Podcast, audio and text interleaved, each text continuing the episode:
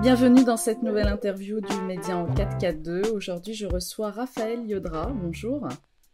Bonjour Kate. Alors, je rappelle rapidement que tu es double champion du monde de boxe taille. Tu es également à l'initiative de la course de la liberté. Et là, tu entames ta septième course euh, qui débutera à la fin du mois d'août. Alors, tu es avec nous pour nous parler de ton parcours, de ton engagement et également de tes choix de vie. Alors merci d'avoir accepté notre invitation en tout cas. Oui, bah merci à toi. Bonjour tout le monde. Alors les courses de la liberté, c'est quoi au, débat, au départ? Est-ce que c'est un défi que tu te lances ou c'est un projet de vie? Alors euh, la course de la liberté, c'est plutôt euh, un projet qui est né en réaction à toutes les mesures totalitaires et liberticides qu'on a subies euh, ces dernières années. Euh, donc il y a l'aspect défi personnel, mais comme je répète toujours, c'est pas un exploit sportif. Les champions de trail aujourd'hui font des, des, performances bien plus impressionnantes et monstrueuses. Même chez les amateurs, par exemple, vous avez Florian Gomet, qui est vegan comme moi, mais lui frugivore en plus, qui court pieds nus et qui fait plus de distance par jour. Donc, enfin, moi, je suis pas un coureur de fond à base. Donc oui, il y a un petit aspect défi personnel, mais euh, vraiment, c'est quelque chose en réaction à toutes ces mesures. Moi, j'étais très engagé, j'en ai pas respecté une seule j'étais sur toutes les manifs, je me faisais connaître un peu de, tout le monde là où j'étais. Et donc à l'époque, voilà, le message il était simple, c'était euh, pas de passe, pas de masque, pas d'injection, nos vies et nos corps nous appartiennent, on va quand on veut, où on veut. Et, euh, et voilà, personne nous, nous enferme, nous injecte, euh, nous aide. Et à l'époque, du coup, ça a eu quand même beaucoup de, de retentissement, donc les mesures étaient encore actives lors de la première édition, c'était en février 2022. Et euh, depuis, moi, j'ai continué. Donc, j'ai fait euh, cinq autres éditions. Là, comme tu l'as dit, j'en ma septième euh, bientôt. Et, euh, et donc, euh, je, maintenant, je, les conditions ont évolué, les motivations aussi ont évolué. Donc, j'en profite pour pour essayer de changer le monde à ma, valeur, à ma manière de promouvoir mes, mes valeurs et mes idéaux. Donc, voilà, je suis je suis vegan, je suis proche de la nature, je suis anarchiste, j'ai plus de papier, plus de carte bancaire, plus de téléphone, pas de permis, pas de diplôme, pas de propriété donc ouais, je, je vis d'échanges et euh, avec la course de liberté, c'est une grande une grande famille qui se fonde dans toute la France. En fait, c'est une grande aventure humaine, donc c'est une aventure qui dure quatre semaines. Je cours avec un flambeau allumé en permanence durant 30-40 km par jour. Des parcours qui sont près de 1000 km. Le soir, je dors chez l'habitant. Donc voilà, c'est des rencontres euh, extraordinaires et puis euh, une grande famille qui se font. Entre les cours, je retourne voir les autres avec qui je me suis lié. On approfondit les, les relations. Elles peuvent me rejoindre sur les courses suivantes, m'aider dans l'organisation, donc rejoindre l'équipe en fait. Enfin, voilà, donc l'aventure, elle, s'arrête jamais depuis la première édition. Moi, je, vis comme ça. voilà. Même si j'ai d'autres façons euh, de, vivre, notamment en dehors des cours de boxe après livre, j'ai fait du woofing, des chantiers participatifs, des écoliers vegan. Et là, aujourd'hui, c'est surtout avec la, course. Et entre les courses aussi, je propose régulièrement des initiations de Muay Thai après livre, comme demain à une lieu, là où, je suis euh, actuellement. Alors tu l'as dit, le message a, évolué euh, depuis le début de la première course à aujourd'hui. Euh, comment ça s'organise? Tu dis que tu dors chez l'habitant. Comment tu t'organises? Est-ce que ça se fait du bouche à oreille? Est-ce que tu utilises les réseaux sociaux? Euh, Tu parles d'équipe aussi Vous êtes combien? Alors oui, donc j'ai une équipe. Euh, pas toujours. Il y a des fois, on me voit sur les vidéos courir avec mon sac à dos. C'est quand je suis en autonomie ou j'ai pas d'équipe. Moi, il y a rien qui m'arrête. De toute façon, abandonner ou reculer, c'est pas dans mon ADN. Donc même si les conditions sont pas bonnes, moi j'y vais et je tiens jusqu'au bout. C'est une clé de, de ma réussite. Enfin, la ténacité et l'orgueil du champion, quoi. C'est comme ça que je me taille, évidemment. Euh, donc euh, ouais, de, dans l'idéal, j'ai une équipe, j'ai toujours des gens avec moi maintenant en veut course qui mettent sur les réseaux, mais euh, le, le, but c'est que dans, dans, le réel, j'en ai aussi euh, quand je suis sur la course, donc une personne ou plusieurs qui m'accompagnent avec un véhicule où les affaires sont dedans et qui prennent les vidéos du départ, de l'arrivée, le soir chez l'habitant, le petit format j'irai dormir chez vous qui généralement plaît bien aux gens et qui qui les incite à nous contacter pour nous recevoir. Donc voilà, on utilise les réseaux. Euh, c'est une petite aventure que les gens peuvent suivre avec plusieurs vidéos par jour. Et nous, on transmet du coup euh, nos messages à fond et les gens du coup sont invités à nous contacter. Il y a les, euh, les numéros de téléphone des gens de mon équipe, il y a mon mail, euh, il y a les, il y a aussi les réseaux qui sont, enfin, voilà, où ils peuvent nous contacter pour nous héberger le soir. Le but c'est de rencontrer le plus de monde pour diffuser le plus largement possible mes idées et mes valeurs. Alors entre la première course qui s'est déroulée en février 2022 et puis la dernière que tu as couru, parcouru au mois de juin, si je, si mes souvenirs sont bons, est-ce que tu, tu, as trouvé que la population avait changé, qu'il y a un, engouement encore plus, plus important euh, Quel retour tu, tu, ressens en fait de la part des, des gens? Voilà, bah, du coup, en fait, par rapport à mon action, évidemment, euh, il y, a, y, a, une reconnaissance qui est très touchante. Euh, après tout, c'est que les gens qui me contactent, c'est euh, forcément c'est des euh, gens qui sont déjà un peu dans les milieux alternatifs. Mais à ce niveau-là, ouais, il y a, vraiment une reconnaissance et, même chez les gens qui, qui connaissaient pas la course, parce que du coup, on n'a pas forcément toujours des autres, donc on va un petit peu faire, on va, demander dans, les lieux où on a sur les places d'arrivée ou dans les magasins bio ou dans les endroits où on va faire les courses où on rencontre des gens, on va parler de la course pour essayer de trouver des autres. Et donc, quand même, on trouve beaucoup de gens plus ouverts. Donc ça, c'est quelque chose d'encourageant. En fait, je pense qu'il y a beaucoup de gens qui se rendent compte que ce système de la mort, il peut pas tenir. Il est voué à l'effondrement euh, dans un futur assez proche. Et qu'il est temps, ouais, de, de, changer la Terre, de changer le monde. Et, euh, et, donc, toutes mes valeurs parlent à beaucoup de gens. Et généralement, même si c'est des gens qui sont pas du tout euh, dans l'alternative, qui vivent de façon conventionnelle, qui ont respecté les mesures et tout, bah quand même, euh, mon parcours et mon action suscitent l'admiration et force au moins le respect. Donc euh, ouais, ça c'est assez encourageant, ça montre vraiment que je suis sur la bonne voie et qu'il faut que, que, je continue. On va parler de ton, de ton mode de vie euh, atypique. Ton mode de vie atypique, tu l'as dit, tu es vegan. Tu as surtout dit que tu, que tu n'as pas de papier, que tu n'as pas de, de, de, téléphone, tu n'as pas de compte bancaire, tu n'as, voilà. Comment vis-tu, en fait? Voilà. Donc, euh, avant la course, donc, j'étais dehors depuis des années. J'ai été dans des écoles du vegan, j'ai été faire du woofing et des chantiers participatifs, donc je travaillais, été logé et nourri euh, en échange de ma force de travail, et j'ai beaucoup donné des cours de Muay à prix libre. Et voilà, donc après, dès que je vis dehors, je tiens à préciser que c'est dans la nature, c'est pas dans la rue, je dors jamais dans la rue, c'est une différence qui est fondamentale. Donc euh, j'ai une connexion très forte avec la nature, c'est aussi une des clés de ma santé. Donc euh, je me baigne dans le milieu naturel toute l'année, je fais ma lessive à la main avec ma, ma brosse et mon savon, je mange surtout des fruits et des légumes, donc le véganisme, j'ai parlé tout à l'heure, qui est très important pour moi. Même si c'est pas mon intérêt qui est recherché à travers le véganisme, il se trouve qu'en plus, ça offre une, santé bien meilleure et que je m'en porte mieux, je peux en témoigner en tant que, sportif de niveau. Et donc c'est parce que je connais toutes ces euh, règles du vivant et que je les applique que je peux me permettre de pas avoir de carte vitale, de pas aller chez le médecin et tout ça. C'est voilà si euh, si j'ai un souci, généralement, le fait de jeûner bah, me rééquilibre et puis me remet en forme euh, très rapidement c'est comme ça que, que, je résous tout. Après, en plus, avec les réseaux que j'ai formés grâce à la course de la liberté aujourd'hui, euh, je connais plein de, de, de, très bons guérisseurs, en fait. Et j'ai eu des blessures assez sérieuses euh, pendant, entre les courses et pendant les courses. Et euh, c'est aussi c'est grâce à ces guérisseurs que j'ai pu, que j'ai pu me rétablir, des fois même pendant la course, et puis, et puis aller jusqu'au bout. Bon là, du coup, c'est un discours qui ne va pas forcément plaire à la à la bien-pensance. Là, tu parles de guérisseur, tu parles, tu dis que tu n'as aucun aucun papier, aucun compte bancaire. oui, c'est ça. Ce que je propose, c'est vraiment quelque chose de révolutionnaire, quelque chose qu'on n'a jamais vu. En fait, il y en a certains qui disent oui, tu veux revenir euh, comme avant, comme au Moyen Âge ou la préhistoire. Non, non, ce qu'on propose, c'est quelque chose de jamais vu. Donc l'anarchisme, pour euh, pour ceux qui connaissent pas bien le terme, ça vient de arché en grec, qui veut dire premier, et il y a le an devant, qui vient du a privatif donc c'est absence de primauté, absence de premier. Personne n'est au-dessus de l'autre, personne ne prime sur l'autre.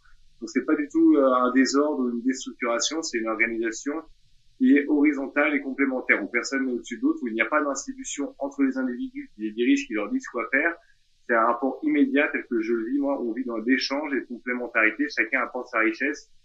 Et euh, pareil pour le véganisme, en fait, aujourd'hui, grâce au progrès qu'on a fait avec euh, la permaculture, ça, ça consomme moins de réserves, de, de ressources de la, de la, planète, ça pollue moins et, on se porte mieux à consommer des fruits et légumes. Aujourd'hui, on peut le faire, on peut avoir des benjamins qui donnent toute l'année grâce au progrès qu'on a fait. En fait, c'est vraiment quelque chose qu'on n'a jamais vu, qu'on propose. Et en plus, on se porte mieux. Et puis surtout, moi, à la base, si je suis devenu vegan, c'est parce que je suis hypersensible, c'est que je ne peux pas supporter la souffrance qu'on inflige aux animaux. Et par rapport à mes idées aussi, la liberté, je veux qu'ils soient libres eux aussi. Et on, dès qu'on regarde les écosystèmes où l'homme ne touche à rien, bah, c'est parfaitement équilibré et harmonieux. Donc euh, voilà, liberté pour les animaux aussi. Nous, on se, se porte mieux, on pollue moins. Donc les avantages, c'est voilà, c'est pas un retour en arrière, c'est vraiment un progrès qu'on propose et que, que je souhaite. Mais tu es d'accord quand même, tout de même, de dire que ton mode de vie est difficilement en fait compatible quand on a une famille, quand on a des enfants. C'est un peu plus compliqué. Bien sûr, c'est par rapport à mon engagement, on va dire, en fait, dans le monde dans lequel on vit. Mais mon but, c'est évidemment de modifier radicalement, de révolutionner complètement ce monde des systèmes.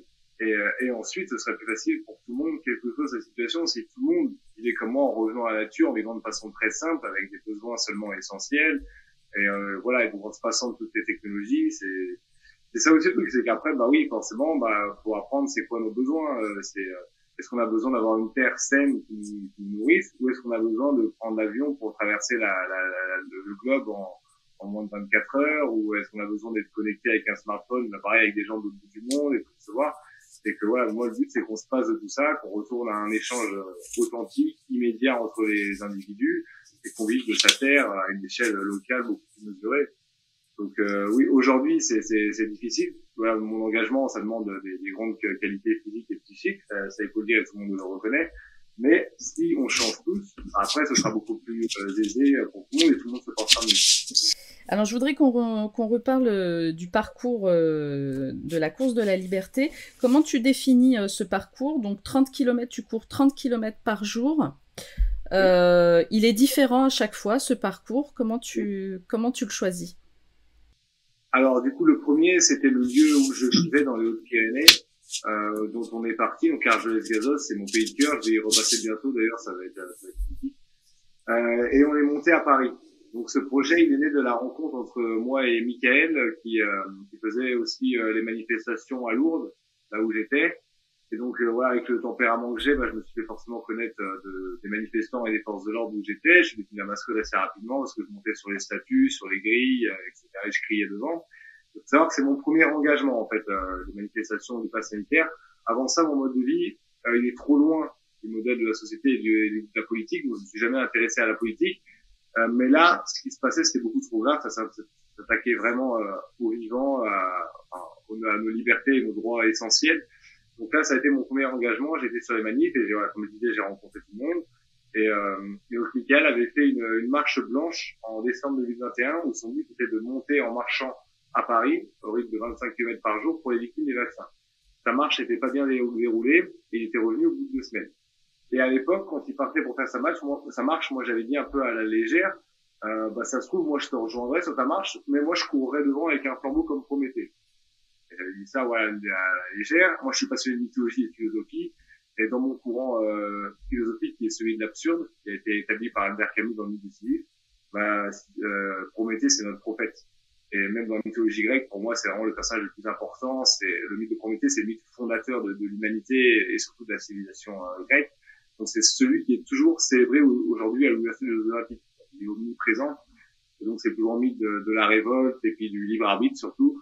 Pour moi, c'était une évidence de l'incarner. Et avec mon aspect sportif, ça apportait quelque chose en plus de toutes ces marches qui se faisaient en protestation. Il y avait la marche de la résistance, euh, marche de l'éveil, je crois. Enfin, il y a eu beaucoup de marche du réveil. Il y a eu beaucoup de, marches qui se sont faites en contestation de toutes ces mesures liberticides qu'on a subies. Et voilà, moi, ce que j'apportais en plus, c'était que le fait que je cours avec un flambeau. Donc, ça parle beaucoup à l'inconscient des gens, même ceux qui connaissent pas du tout, voilà, qui les, les milieux alternatifs, qui sont pas contestataires, et qui me voient dans la rue ou sur la route courir avec ma flamme, ça les interpelle et généralement, ça suscite de très bonnes réactions. Donc euh, oui, c'est comme ça qu'est née euh, la première course. Donc à l'époque, on a voulu refaire sa marche blanche qui n'avait pas été, qui n'avait pas abouti, en montant de là où j'étais à Argelès-Gazos jusqu'à Paris.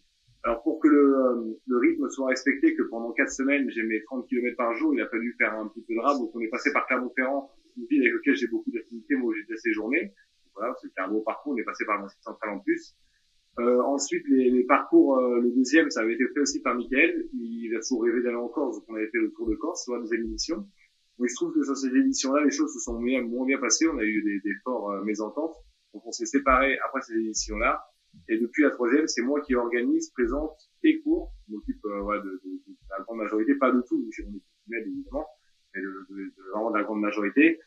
Euh, j'avais choisi le Tour de Bretagne pour la troisième édition parce que les Bretons nous avaient beaucoup soutenu lors de la première. On avait des gens qui étaient venus depuis la Bretagne jusqu'à Paris, l'arrivée à Montmartre.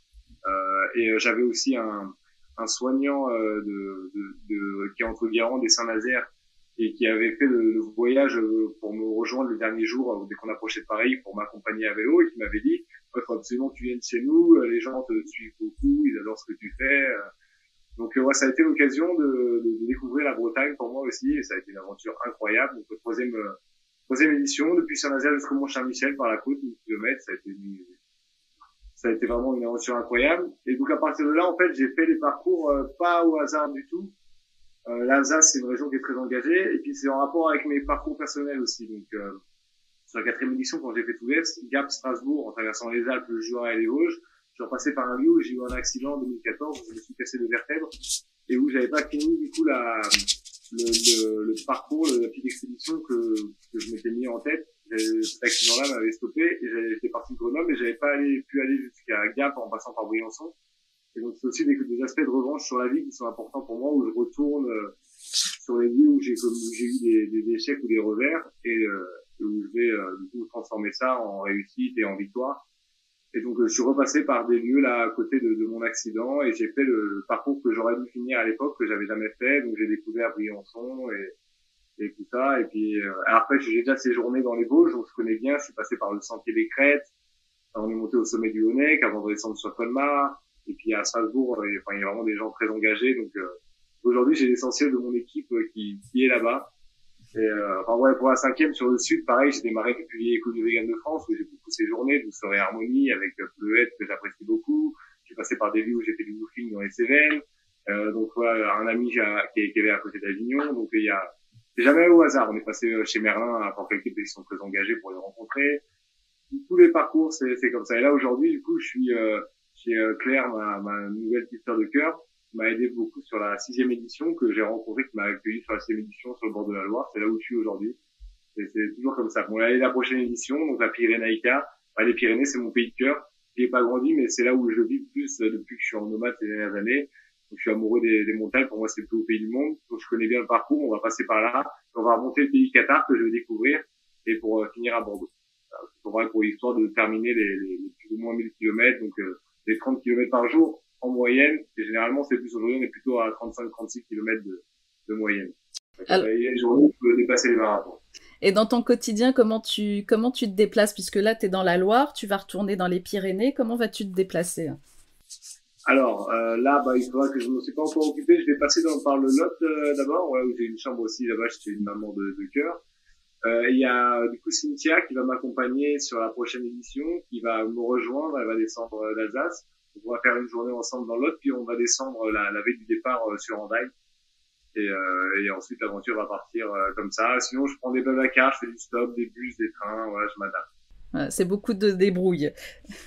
beaucoup de débrouille et beaucoup d'entraînement physique parce que on l'a dit, tu es un sportif et un véritable sportif et euh, moi, j'ai pu voir des vidéos exclusives euh, parce que tu as passé quelques jours avec Johan qui a pu te filmer. Et euh, j'ai vu des vidéos exclusives de ton entraînement quotidien.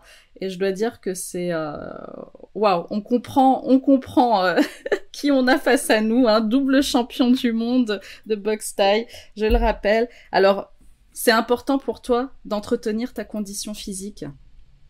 Oui, absolument. Donc euh, tous les matins, euh, ça, ça fait partie aussi des, des, lois du vivant que je transmets aux gens que, que je rencontre. Que c'est la première chose que je fais le matin. En fait, les, les premières actions qu'on fait euh, sont déterminantes pour la journée, pour la fréquence sur laquelle on va être. Et même si elle peut être impressionnante, cette séance, elle est quand même très courte. Et donc c'est c'est de l'entretien. C'est pour pas perdre la force, surtout pendant la course de liberté où je cours 30-40 km par jour. Si je faisais aucun exercice pour les muscles du haut, bah, je les perdrais. Et euh, moi, c'est très important de garder ma force, donc parce que je suis boxeur. Et puis aussi, il faut le dire, si j'ai pu, si j'ai pu et je peux vivre de la façon dont je fais, m'affirmer euh, tel que je l'entends euh, avec mes règles et que je n'ai pas respecté celle du Covid, par exemple, c'est clairement grâce à ma force. Moi, c'est important de, de, ne pas la perdre. Et aussi le côté le véganisme qui est très important pour moi, ou euh, pour balayer tous ces clichés du, du vegan faible, carencé souvent, je fais des démonstrations de mes pompes sur une main et deux doigts comme Bruce Lee, où j'ai jamais rencontré quelqu'un en vrai qui en soit capable. Donc c'est quelque chose que j'ai pas envie de perdre. Donc si j'arrête de le faire, forcément, j'ai plus être capable de les faire. Donc tous les matins, euh, je les fais un petit peu, je les entretiens. Et donc voilà, ça c'est c'est important pour moi. Et donc entre les courses aussi, euh, bah, je, vais courir assez régulièrement, je m'entretiens. Euh, même si là, je peux pas trop toujours, j'ai j'ai eu un mode de vie un petit peu là dissolu et frénétique depuis que je suis parti au, festival de Merlin où j'ai donné un coup de main pour où j'ai proposé des ateliers de bouteille à prix libre. Et puis ensuite, je suis retourné faire ce que j'appelle des tours intimes, donc voir des autres avec qui euh, je me suis fait entendu en a course nage. Là, aujourd'hui, je suis chez, chez Claire, ma, petite sœur de, de cœur. Donc, euh, donc voilà, c'est vrai que j'étais un petit peu épuisé, mais je vais, je vais me calmer un peu et me reposer. Je vais partir en temps pour, pour la prochaine course, il n'y aura pas de souci.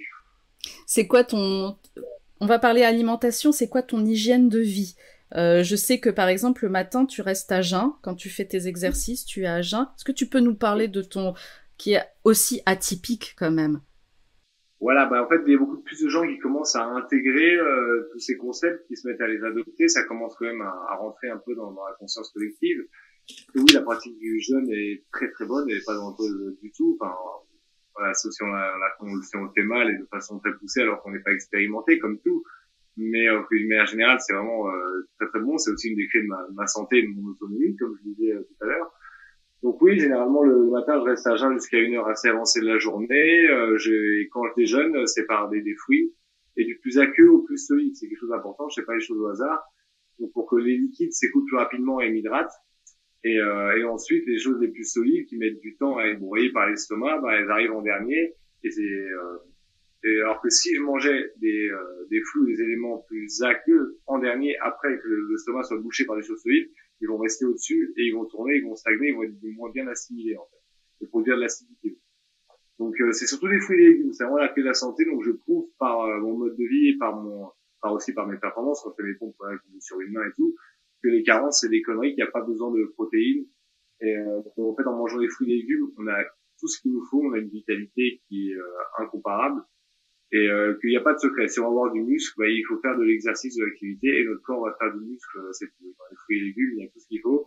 Donc après, je suis pas carnivore, même si je pense que ceux qui le sont ont une santé euh, parfaite aussi, une très bonne forme.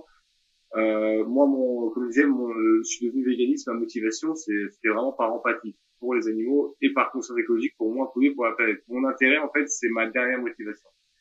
Euh, mais du coup, j'y viendrai peut-être parce que je me rends compte qu'on s'en porte mieux en fait en étant carnivore. Mais c'est vrai que ma motivation première, pour moi, c'est de réussir à revivre notre terre.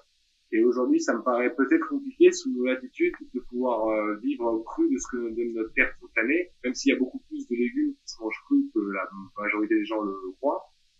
Euh, mais voilà, ça me dérange pas du coup de faire cuire des pommes de terre qui viennent de mon jardin ou, euh, ou certaines courges ou certains choux voilà, mais, mais mon but, moi, c'est vraiment d'abord l'autonomie, c'est qu'on réussisse à vivre avec ce que nous donne notre terre euh, localement. Et on peut très bien vivre du coup de tous les fruits et légumes que nous donne notre terre aujourd'hui. Et ça cru, ça, ça paraît compliqué, même si c'est pas forcément impossible. Des choses à, à travailler, à développer. C'est quoi l'élément déclencheur qui a fait que tu as voulu changer de, de vie? Alors, c'est un cheminement plus ou moins logique, progressif. Depuis que je suis petit, je suis très différent. Euh, mais après, c'est vrai que jusqu'à mes 15-16 ans, je me souciais pas du tout de mon mode de consommation et de mon alimentation.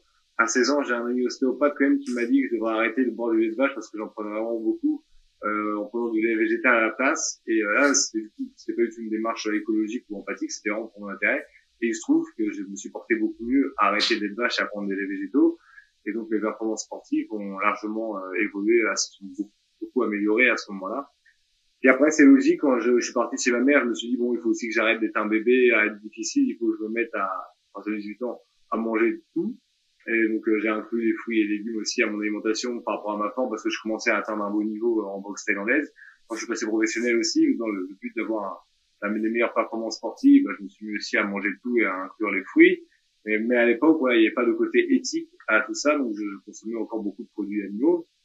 Et après, c'est petit à petit, euh, ouais, je me suis posé des questions de moi-même inconsciemment, euh, des choses qui sont remontées et euh, des soucis de santé aussi que j'ai eu. Donc euh, j'ai voulu me soigner de façon alternative, sans prendre de médicaments, sans aller voir le médecin. Donc j'ai pratiqué le jeûne, j'ai pris des tisanes, des décoctions, euh, beaucoup de choses. Et petit à petit, bah ouais, je me, me suis rapproché de, du niveau où je suis aujourd'hui, en me sevrant de certaines choses, en en ajoutant d'autres, voilà, en pratiquant le jeûne, en mangeant des fruits et des légumes. Et ça a été plein de, plein de paliers, plein de caps, voilà, qui ont fait que, donc aujourd'hui, j'en suis là, que je me suis émancipé de, de, beaucoup de choses. Alors, tu as parlé, tu as évoqué tout à l'heure euh, ta force, euh, ta force physique, ta force mentale. C'est ce qui t'a beaucoup aidé en, en boxe taille parce que tu as commencé ta carrière très tardivement, à l'âge de, à l'âge de 16 ans. Et tu disais à l'époque que techniquement, t'étais pas forcément très bon en fait. Mais ta force a fait la différence ça c'est un euphémisme en fait. Techniquement, j'étais pas doué du tout et je suis un travailleur acharné. Mais par contre, dès 16 ans, j'avais une très grande force physique et mentale et donc ça me permettait de battre des adversaires plus expérimentés et plus techniques que moi. Et même quand j'avais 20 ans, en fait, quand j'étais au top de ma forme où j'ai gagné mes titres, souvent j'avais un retard technique et d'expérience par rapport aux adversaires que je battais, mais une meilleure condition physique et puis un mental à toutes épreuves. Donc en fait, on me surnommait même animal et les mecs, euh, je leur avançais dessus du début à la fin, sans jamais reculer, sans jamais rien lâcher. Et donc avec une condition physique euh, à toute épreuve. qui me permettait de, de, ouais, de, rien lâcher, de maintenir un rythme très soutenu durant les cinq ans. Et ça, ça venait évidemment d'un entraînement très difficile où avec mes entraîneurs, on, je m'arrachais beaucoup plus que, tout le monde en fait. C'est vraiment la, clé de ma, réussite, comme je disais tout à l'heure, c'était ma, ma, ma, ténacité, euh, ma détermination et ma grande volonté. Et ta force intérieure, ce que je, ce que j'en ressens en tout cas. C'est une force, euh, une force mentale et psychique, c'est ça. Du coup, me procurer euh, bah, une force physique euh, conséquente.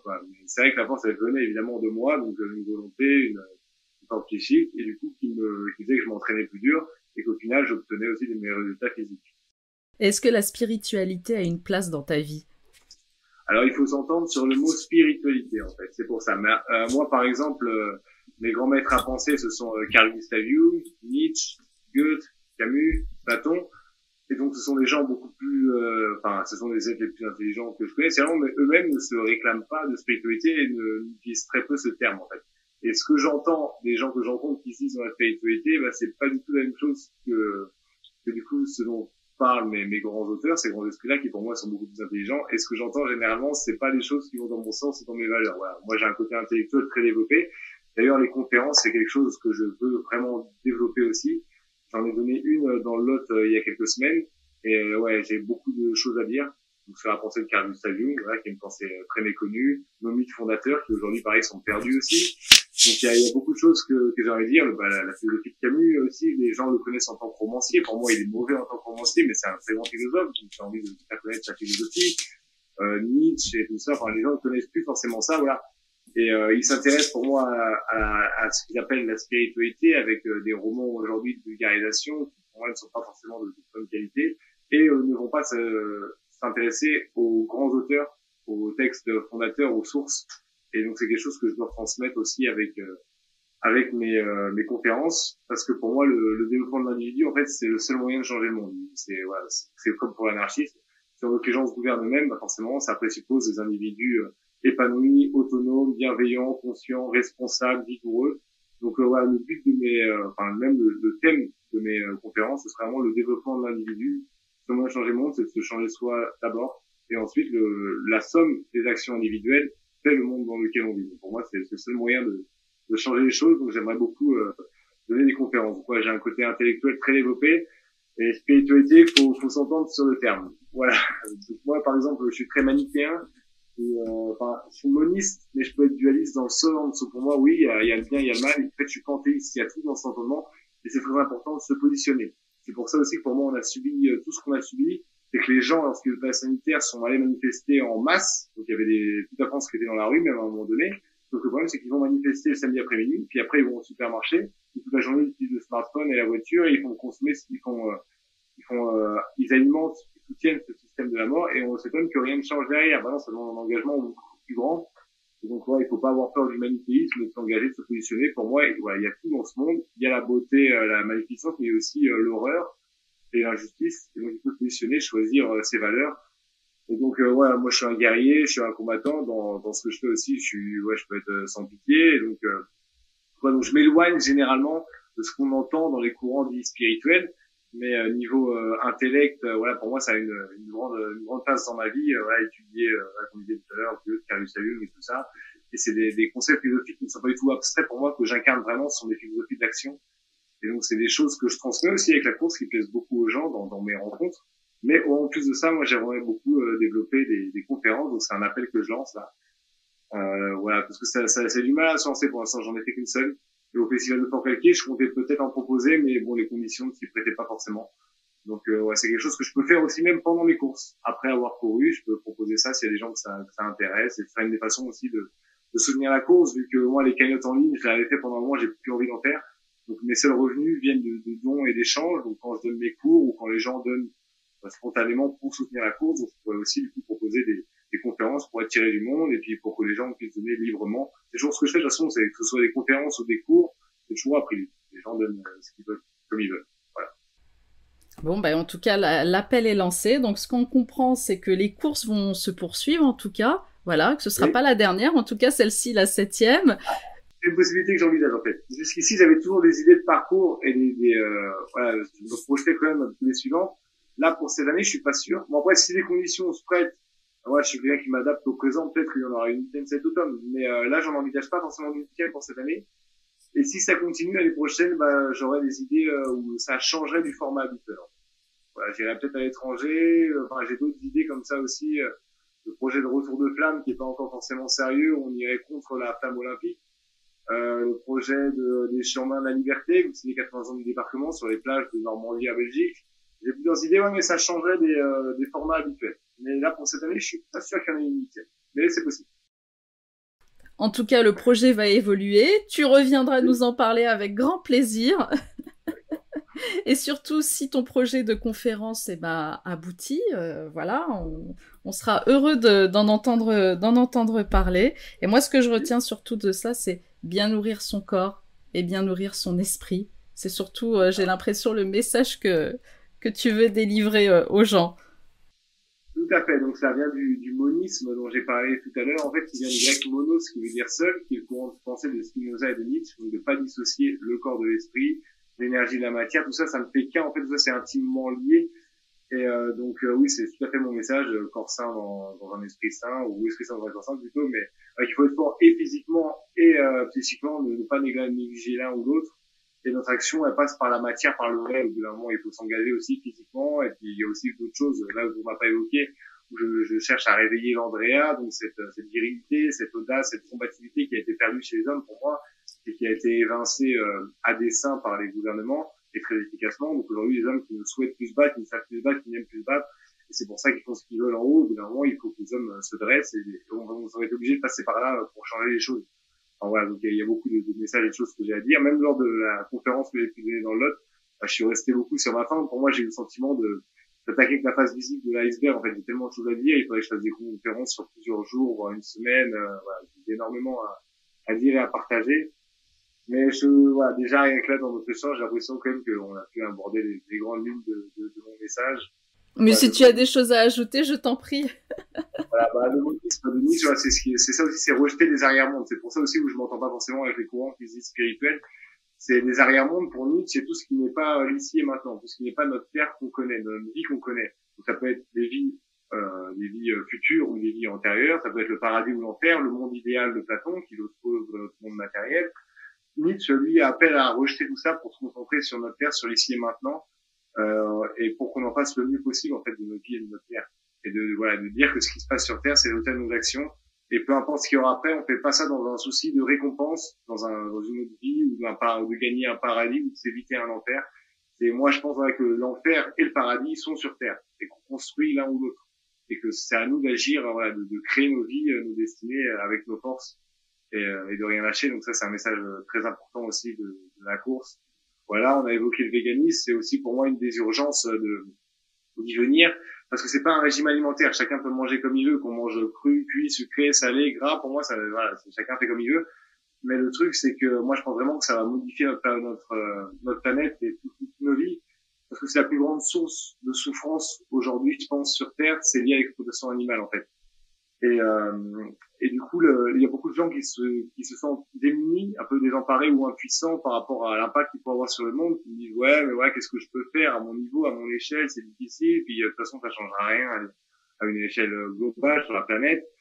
Euh, donc pour moi, c'est quelque chose qui est un peu malheureux à dire, mais le, le plus grand pouvoir de l'individu, oui, c'est sa consommation. Et donc euh, voilà, c'est comme ça que chacun doit faire attention à sa consommation, donc euh, consommer de façon plus responsable. Donc le, le, meilleur moyen de faire disparaître quelque chose, c'est de l'ignorer. Donc c'est le principe du boycott, qui a dit euh, entre autres Gandhi, mais qui a été beaucoup euh, mis en avant par Gandhi. Euh, donc euh, voilà, c'est le seul moyen de faire disparaître quelque chose, c'est de, de l'ignorer complètement, de plus le soutenir. Donc c'est ça le véganisme en fait, c'est d'arrêter de, de, consommer des produits animaux pour que les animaux se retrouvent libres. Et je pense vraiment qu'au qu'au niveau des quatre règnes en fait, des règnes minéraux, végétaux, humains et animaux, bah, c'est euh, c'est ce qui va euh, du coup c'est aujourd'hui ce qui cause le plus de souffrance et ce qui amènerait une transformation la plus radicale pour faire euh, une planète bien meilleure en fait sera beaucoup plus saine et où tous les individus se porteront mieux voilà comme je minéraux végétaux animaux et humains tout le monde se portera mieux il y aura beaucoup moins de dégâts c'est pour ça aussi que c'est un message important pour moi et que c'est pas forcément qu'une question de, de goût alimentaire c'est vraiment euh, quelque chose de très éthique et pour la pour une transformation du monde qui me semble très urgente et importante c'est une vraie conviction de ta part. Merci beaucoup, Raphaël, en tout cas, pour cet échange. Merci, Et puis, on espère te revoir très vite. Tu viendras nous parler de ton actualité. Yes, merci beaucoup. Merci, Raphaël. À bientôt.